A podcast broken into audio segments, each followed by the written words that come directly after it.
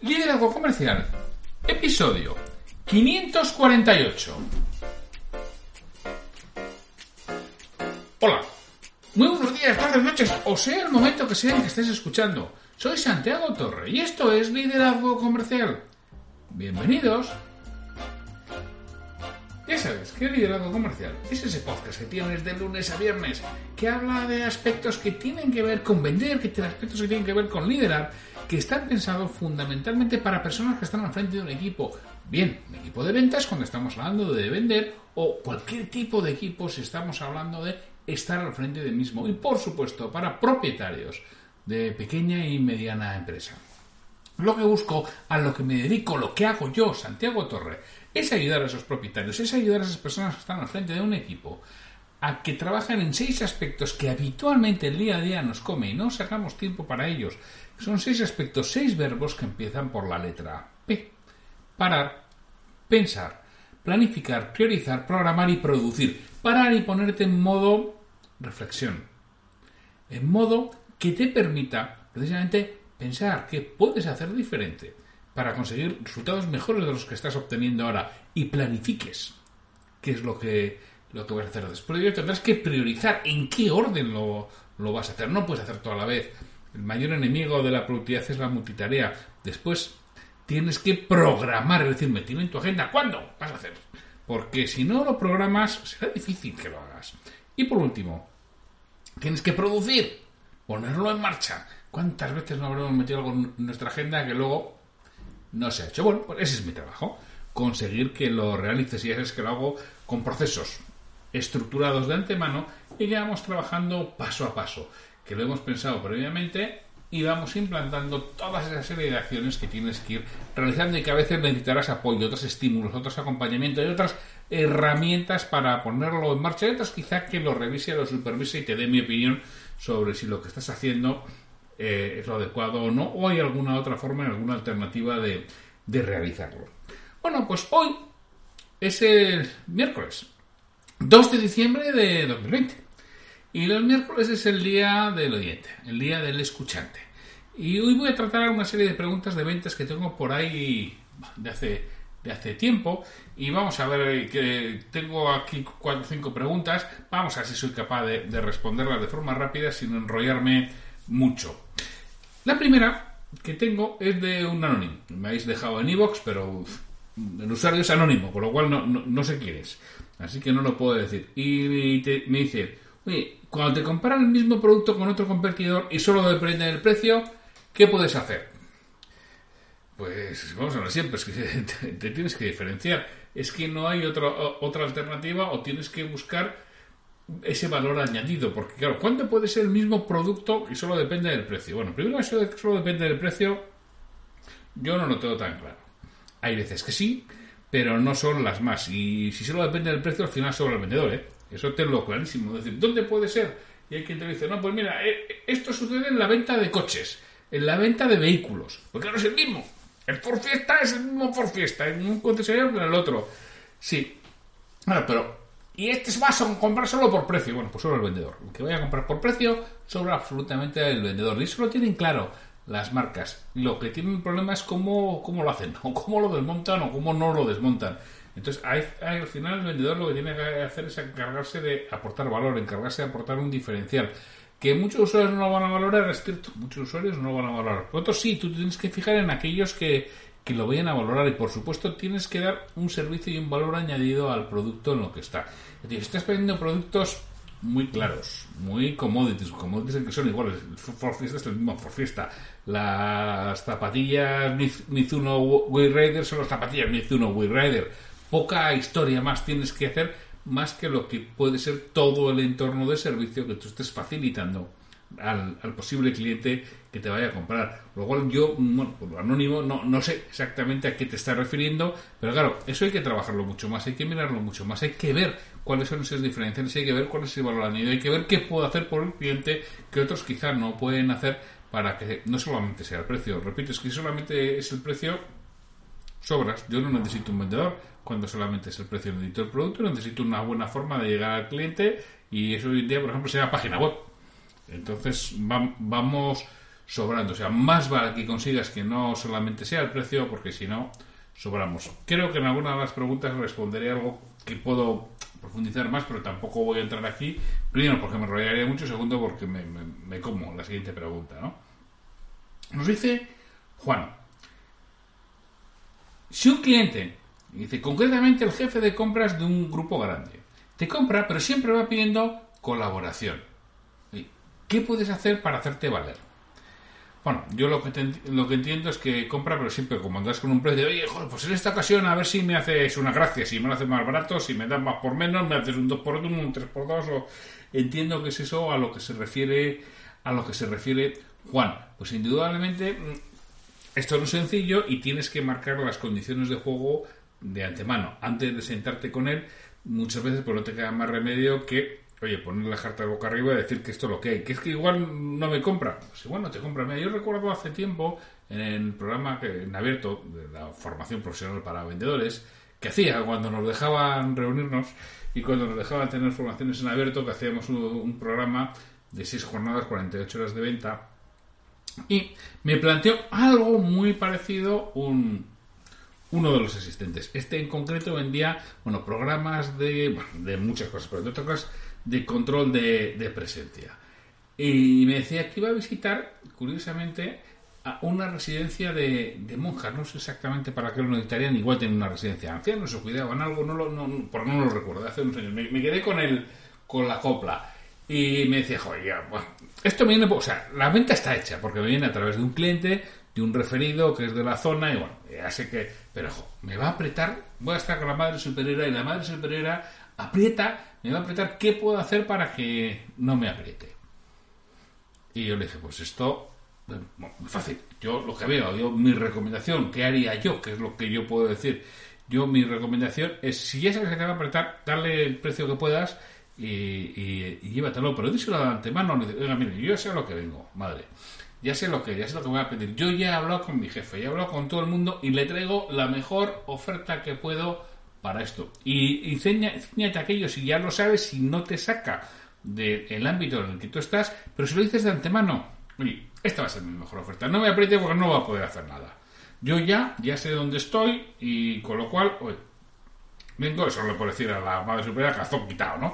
Pero vengo así. Bueno, esto eran cada dos semanas en aquel entonces las sesiones y vino encantado, diciendo que efectivamente había cerrado perfectamente el pedido, lo había cerrado allí bueno, además las monjas le habían invitado a café, a pasta, se le habían dado no sé qué para que llevara a casa, que les había caído estupendamente. Bueno, pues muchas veces lo que tenemos que hacer es anticiparnos a las objeciones que sabemos que va a salir. Si sabemos que ese eh, jefe de compras nos va a pedir un descuento, yo te voy a dar el último precio, o sea, de aquí ya no me puedo bajar. Por mucho que me pidas, esto es lo último que es. Muchas veces la gente te va apretando, apretando, apretando, apretando, apretando, apretando, apretando, hasta que ve que estás morado y cuando das de parte dices, ya está. Pues ya se queda tranquilo y dices, ya está, ya le he sacado todo lo que le podía sacar. Bueno, pues sí, es el trabajo del jefe de compras.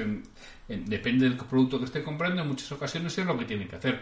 Entonces te va a apretar hasta que ya te queda la lengua borde de ahí que se me muere, ¿no? Y, y ya abre un poco la mano. Con lo cual, pues del tema no, dile, oye, hasta aquí hemos llegado y hasta aquí estamos.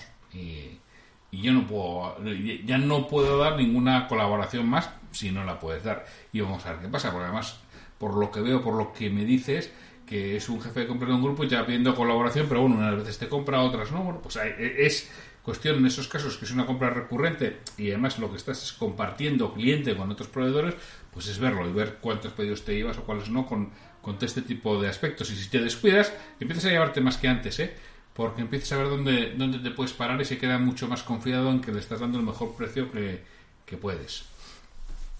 Manuel me dice que me ha ido en, varios, en varios podcasts y me, y me dice que eh, eh, esto me lo pasa por, por, por email, que me ha visto en el Digital Summit la ponencia y me dice, ¿no tiene más sentido empezar por las preguntas abiertas para ir creando clima y concretando hacia las preguntas cerradas que suponen una información más precisa y en cierto modo más confidencial? Bueno, vamos a ver, cada maestrillo tiene su librillo. Yo, ya sabéis mi opinión, yo la voy a, os la voy a repetir ahora. Hay que ir de lo conocido a lo desconocido, es decir, las personas hablan mucho más fácil de lo, conocen de lo que desconocen. Claro, si tú le estás haciendo preguntas sensibles y muy confidenciales, pues hombre, te has tenido que ganar la confianza de, ese cliente. Y si es la primera vez, pues quizás no sea sencillo.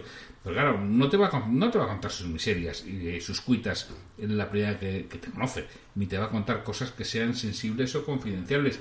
Pero claro, yo cuando estoy hablando de preguntas abiertas, estoy o preguntas cerradas, perdón, iniciales, estoy hablando de las preguntas que conoce, las, las preguntas que te tiene que dar para que tú le puedas dar esa información. Si no te dice eh, qué compra, qué produce, cada cuánto tiempo compra, qué cantidad, ¿cómo le vas a hacer una, una oferta? ¿no? A eso me refiero de ese tipo de preguntas cerradas en el sentido que son cerradas, pero son la respuesta es conocida, porque claro, una pregunta cerrada que no conozca la respuesta, pues no vale para nada, porque las preguntas que no conocen las respuestas esas son las preguntas, dijéramos, reflexivas, en las que yo te hago pensar, en las que te ayudo a ir de un lugar a otro. Y claro, si yo de entrada te hago una pregunta reflexiva, ¿qué hace tu cerebro? Repite, anda, anda, anda, anda, anda, anda, anda, no me complique la vida. Que Ahora, si hemos, hemos entrado en el juego, hemos entrado en la rueda y poco a poco las voy haciendo, en ese momento también el cerebro ya está más habituado y está más dispuesto a realizarlo porque ya ha cogido esa inercia. Por eso es, lo que digo y, porque eso que me dice Manuel de información más precisa, en cierto modo más confidencial, pues no tiene por qué ser confidencial. Todo ese tipo de aspectos, no sé exactamente a qué te puedes estar refiriendo, pero yo, mi opinión, siempre de lo conocido a lo desconocido y lo conocido con preguntas cerradas y preguntas cerradas rápidas. Y yo lo que voy a tener que hacer es averiguar, que esto va mm, muy relacionado con la pregunta del anónimo que, había al principio, muy relacionado con valorar aquello que yo aporto más valor que otros. Eso es lo que tengo que saber. Es decir, yo hay cosas en las que aporto más valor que otros. ¿Esta persona lo valora o no lo valora? Por ejemplo, yo me dedico a impartir formación de ventas. Es una de mis actividades. ¿Qué es lo que aporto yo? Pues mira, yo aporto un gran conocimiento en la parte de ventas, un gran conocimiento, un gran conocimiento, teórico, un gran conocimiento práctica, mucha experiencia y aporto que en el uno a uno, debido a ese conocimiento y debido a esa experiencia, lo gestiono bastante bien, reto bastante bien al equipo, hago preguntas que les duelen y al final les hago reflexionar y les hago llegar a compromisos para ponerse en acción.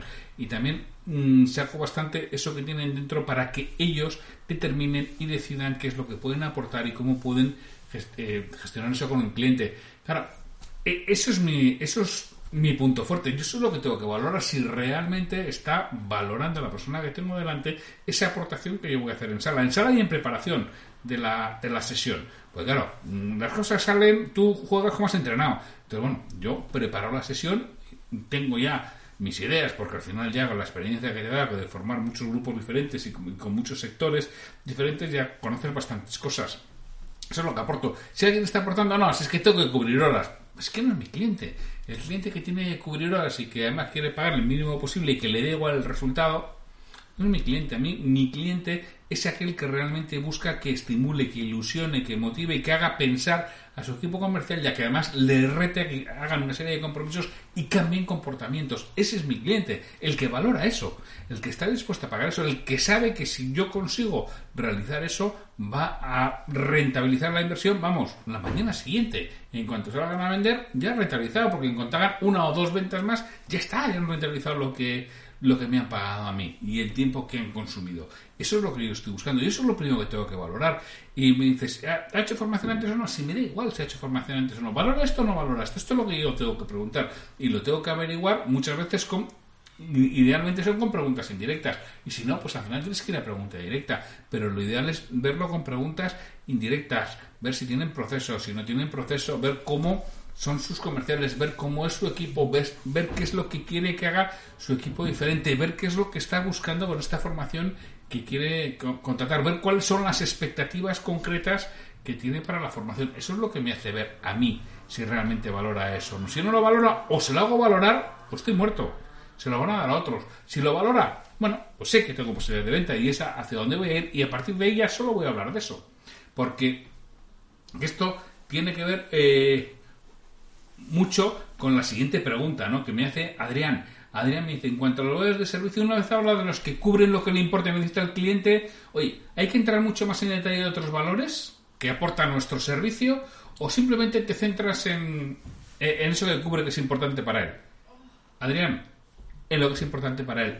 Punto. O sea, en el momento que se ha averiguado es importante algo en lo que tú eres bueno, lo puedes demostrar, tienes prueba social. Cada prueba social muchas veces son los testimonios, ¿no? Yo siempre digo, y lo pongo en mis eh, en, mis ofertas. Bueno, estos son los testimonios públicos en LinkedIn. Si entras en LinkedIn tendrás unos 80 testimonios de clientes míos que han dicho cómo le ha ido la formación. Pues él lo tienen, esto es público y lo ha puesto alguien voluntariamente en LinkedIn. Con lo cual, bueno, me, lo estoy inventando, ahí, ahí, tienen sus perfiles y quiénes son las personas. Claro, sobre eso hablo yo, sobre lo que los demás dicen de mí, porque ¿qué voy a decir de mí? Yo soy o muy bueno, muy guapo, ¿y qué voy a decir? Pues igual que mi madre y mi abuela, pero yo lo que prefiero es que hablen los clientes, entonces, en este caso, tú lo que tienes que saber es qué valora del servicio. Si tú eres bueno en eso, es decir, si lo puedes demostrar, si tienes prueba social, si realmente, si no es prueba social, tú podrás tener pruebas de certificaciones de terceros a ser posible y si no, bueno, de tus propias mediciones internas en las que le puedes decir, no, no, que nosotros somos muy fiables, pues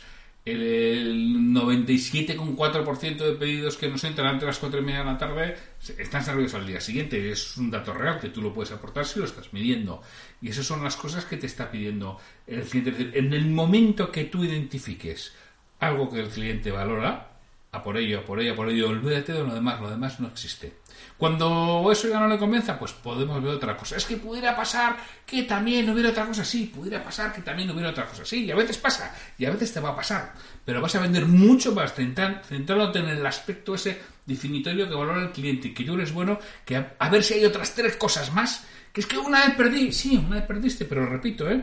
ganas mucho más centrándote que dejando demasiado abierto. Eh, mira, no hace mucho entrevistaba a hacía una entrevista, sabéis que yo no me dedico a selección de personal, pero si un cliente me pide, pues bueno, pues yo hago las últimas entrevistas o veo las últimas entrevistas o veo los candidatos. Y era el caso, tenía, el cliente tenía dos candidatos y quería saber, bueno, cuál era mi opinión. Entrevisté al primero y bueno, ya le di mi opinión de lo que pensaba del primer candidato y entrevisté al segundo candidato y nada, yo lo descarté rápidamente. ¿Por qué? Porque no se definía gracias. Oye, ¿qué prefieres?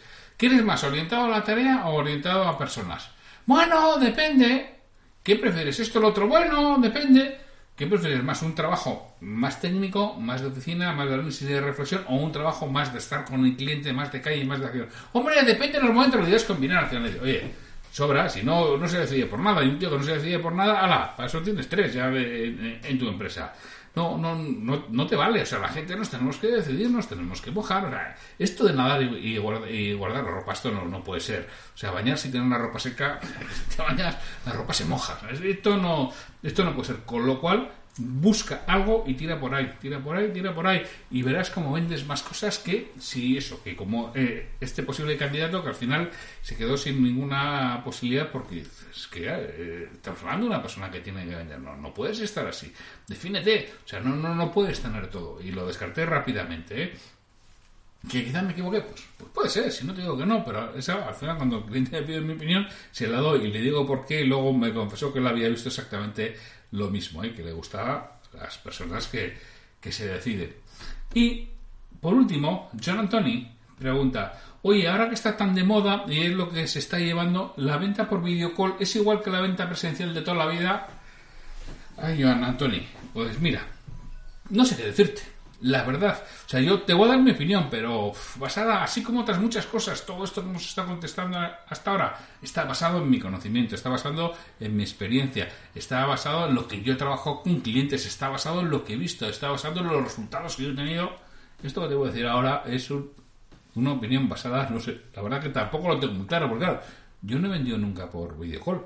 Eso es algo de ahora, algo que hemos empezado pues a partir de, de marzo y, en concreto para vender eh, formación presencial, es que como no ha habido formación presencial, tampoco la, si la he vendido online, ¿eh?